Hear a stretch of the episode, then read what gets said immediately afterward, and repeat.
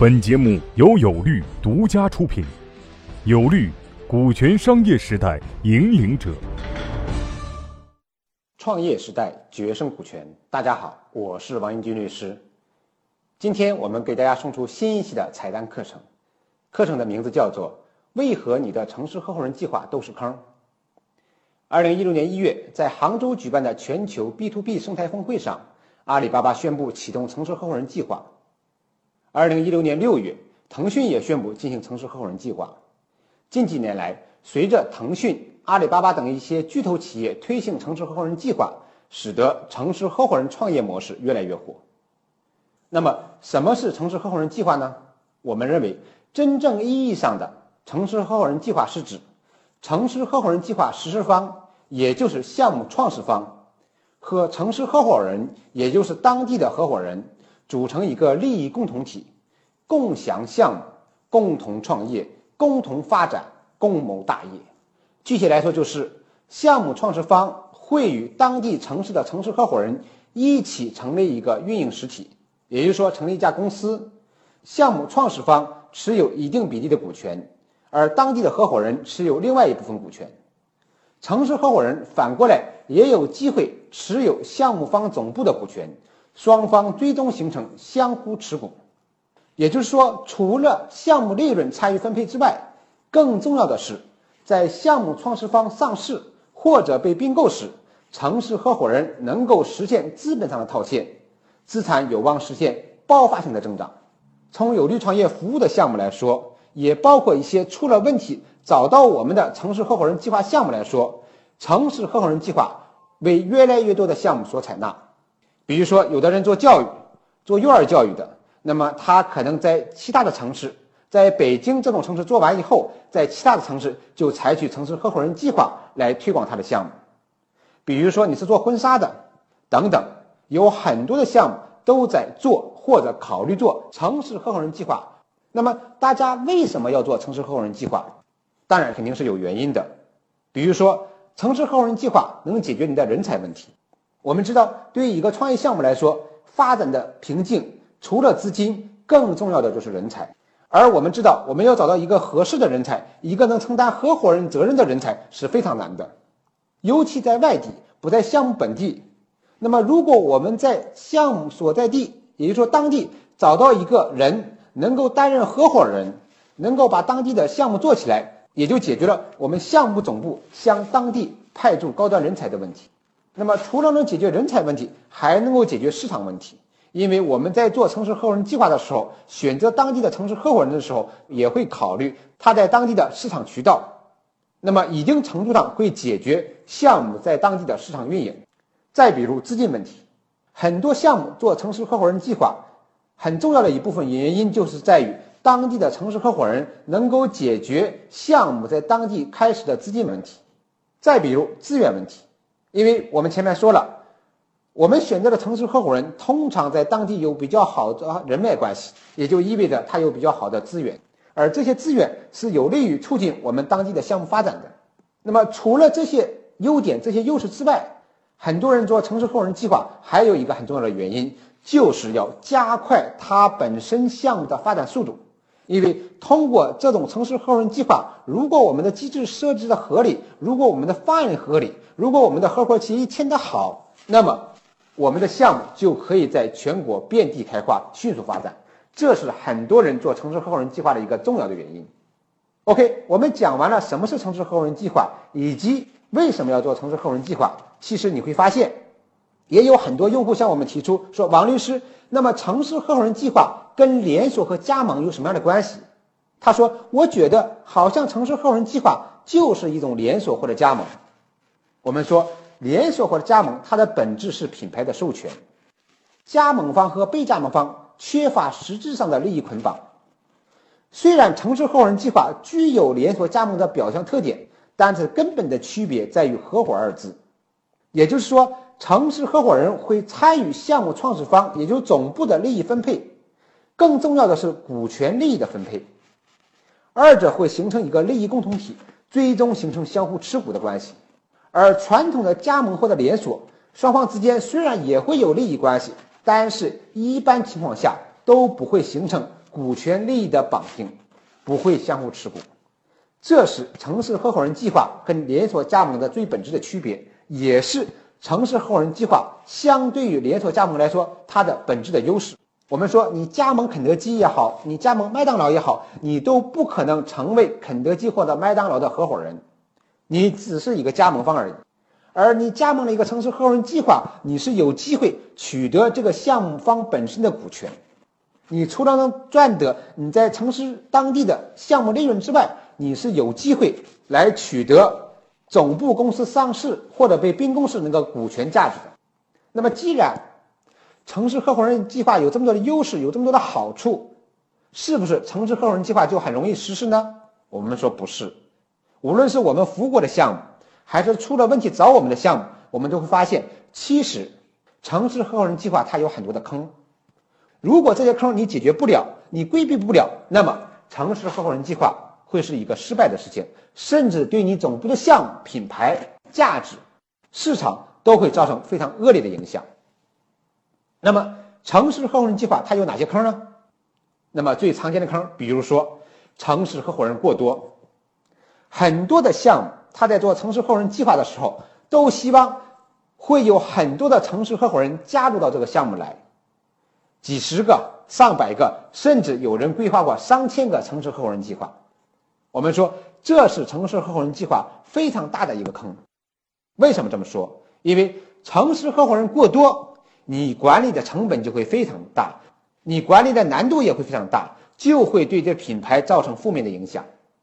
城市合伙人过多，也就会导致城市合伙人没有办法在你项目总部取得他所应当取得的股权，或者说他所期望取得的股权。那么这种情况下，城市合伙人计划对他来说也就没有吸引力了。再比如，为了拿到城市合伙人的钱，设置了一个过低的门槛。导致滥竽充数的城市合伙人加入到我们这个计划里面去，很多项目也都做不起来。项目一旦做不起来，就会起到负面的反应，不单导致城市合伙人有抱怨，甚至会导致他们对品牌进行投诉，发一些负面的新闻，发一些负面的信息，对整个项目总部的品牌造成负面的影响。再比如，过分的相信当地城市合伙人资源，而没有设定一个淘汰的机制。也会出现很大的问题。为什么？因为我们通常在签订一个当地的城市合伙人的时候，会给他一个授权，也就是说，只有他能够在当地做总部所允许他做的事情。而当我们没有一个淘汰机制的时候，你就会发现，当我们这个城市合伙人不能做好我们这个项目的时候，你没有办法把他淘汰出去。比如说。你跟他在当地成立一个公司，他在那公司里面持有一定的股权，而且你又承诺这个公司是在当地的唯一的代表，所以当这个城市合伙人没有把这公司经营好的时候，你希望他淘汰出去的时候，因为你没有一个淘汰的机制，你就没有办法把它实现淘汰，而其他有价值的城市合伙人也没有办法加入到这个项目里面来。再比如，很多的城市合伙人计划财务管理混乱，也就是说。作为总部，没有对城市合伙人的公司财务形成一个有效的管理，很多当地的城市合伙人就利用这种财务管理上的漏洞占总部的便宜，当然这个项目最后也做不好。还有一部分城市合伙人计划完全是一个放养的一个心态，也就是说把项目交给当地的城市合伙人去管理，总部就不再负责了，因此很多项目也失控了。那么除了前面我们讲这些坑，还有其他一系列的坑。比如说，没有规范的城市合伙人计划方案，没有规范的城市合伙人计划协议，甚至有的城市合伙人计划直接采取了加盟连锁的协议书。那么，对于这样一些城市合伙人计划，你肯定是做不好的。OK，那么最后我们就给大家讲一下，从我们的经验来说，从我们服务这么多城市合伙人计划项目来说，如何做好一个好的城市合伙人计划？我们整理了一下，大致有九点。需要注意的问题，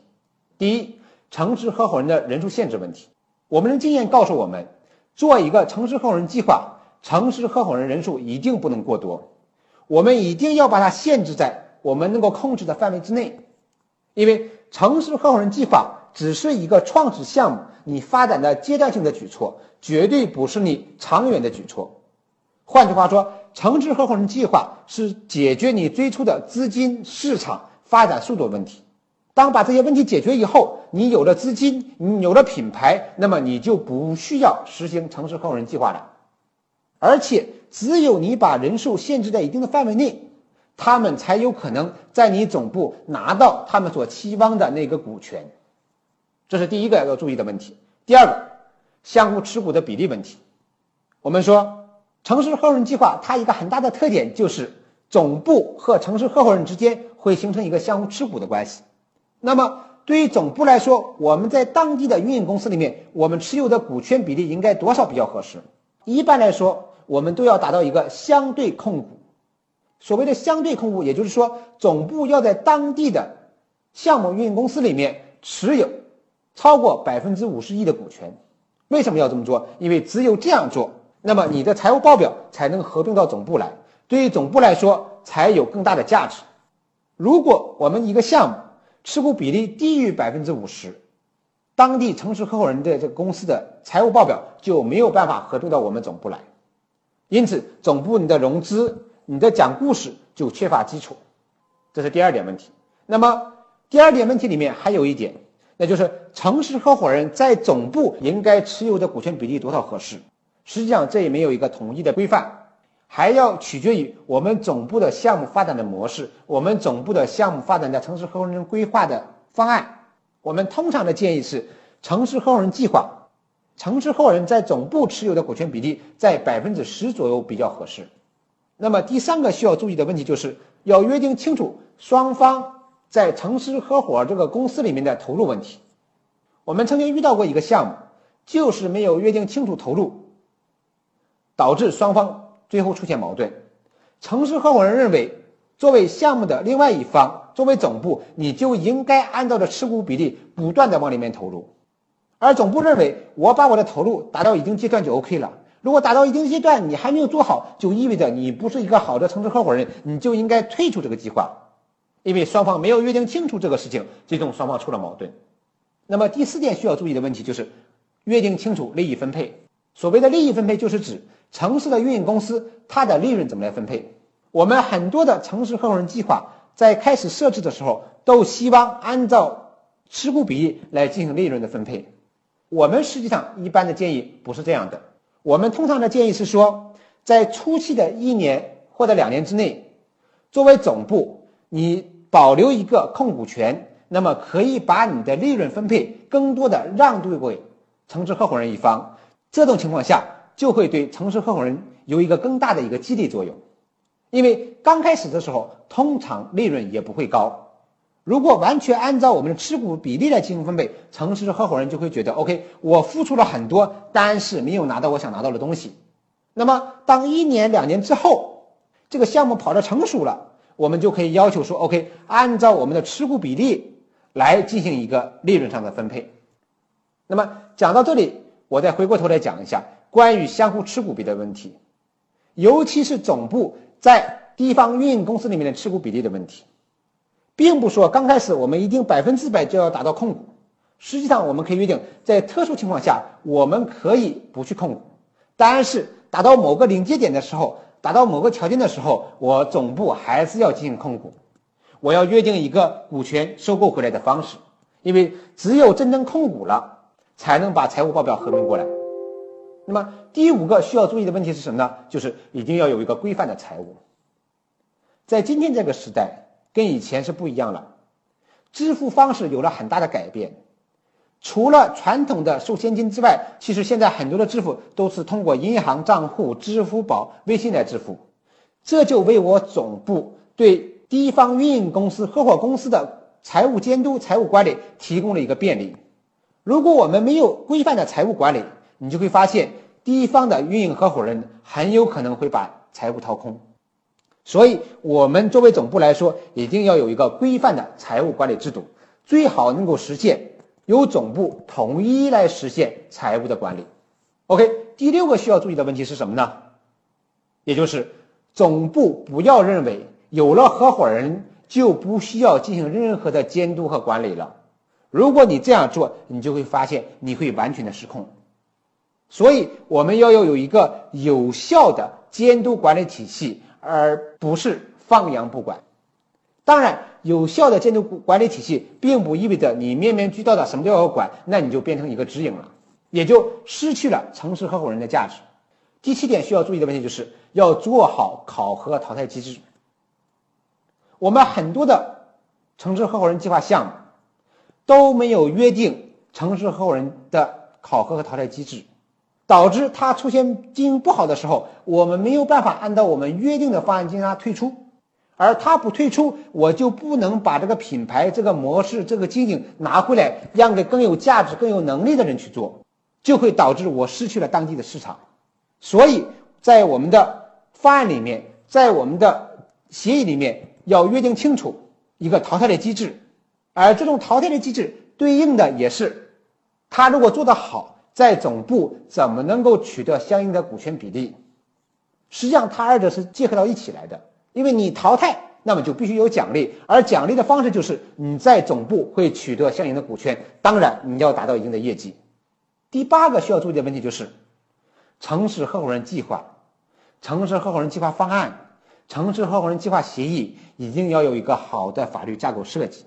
这个法律架构设计体现在两个方面，第一个方面就是。当地的城市合伙人运营公司，它的法律架构应该怎么来设计？第二个就是，作为当地的城市合伙人，你在总部持有总部的股权，它的法律架构又应该怎么设计？是应该采取代持的方式呢，还是设立一个有限合伙企业呢？所以，这个都是我们要提前设计好的法律架构，因为只有有一个确定的法律架构，才能够真正的吸引当地的城市合伙人。最后一个需要注意的问题就是。我们的城市合伙人计划方案和我们的城市合伙人计划协议一定要做到专业规范，不能从网上去搬一个，甚至把别人做直营、做加盟、做特许经营那个协议搬过来，直接用到我们的城市合伙人计划里面来。OK，今天关于城市合伙人计划这个话题，我们就讲到这里，我们下一期节目再见。各位企业家、创业者。告诉大家一个好消息，由全国著名股权专家王英军律师亲授的线下股权实战营现已面向全国招募学员，报名或合作洽谈详情，请添加微信 y o u l a w 零零一 y o u l a w 零零一，或拨打报名热线零幺零五六零七八六二八咨询。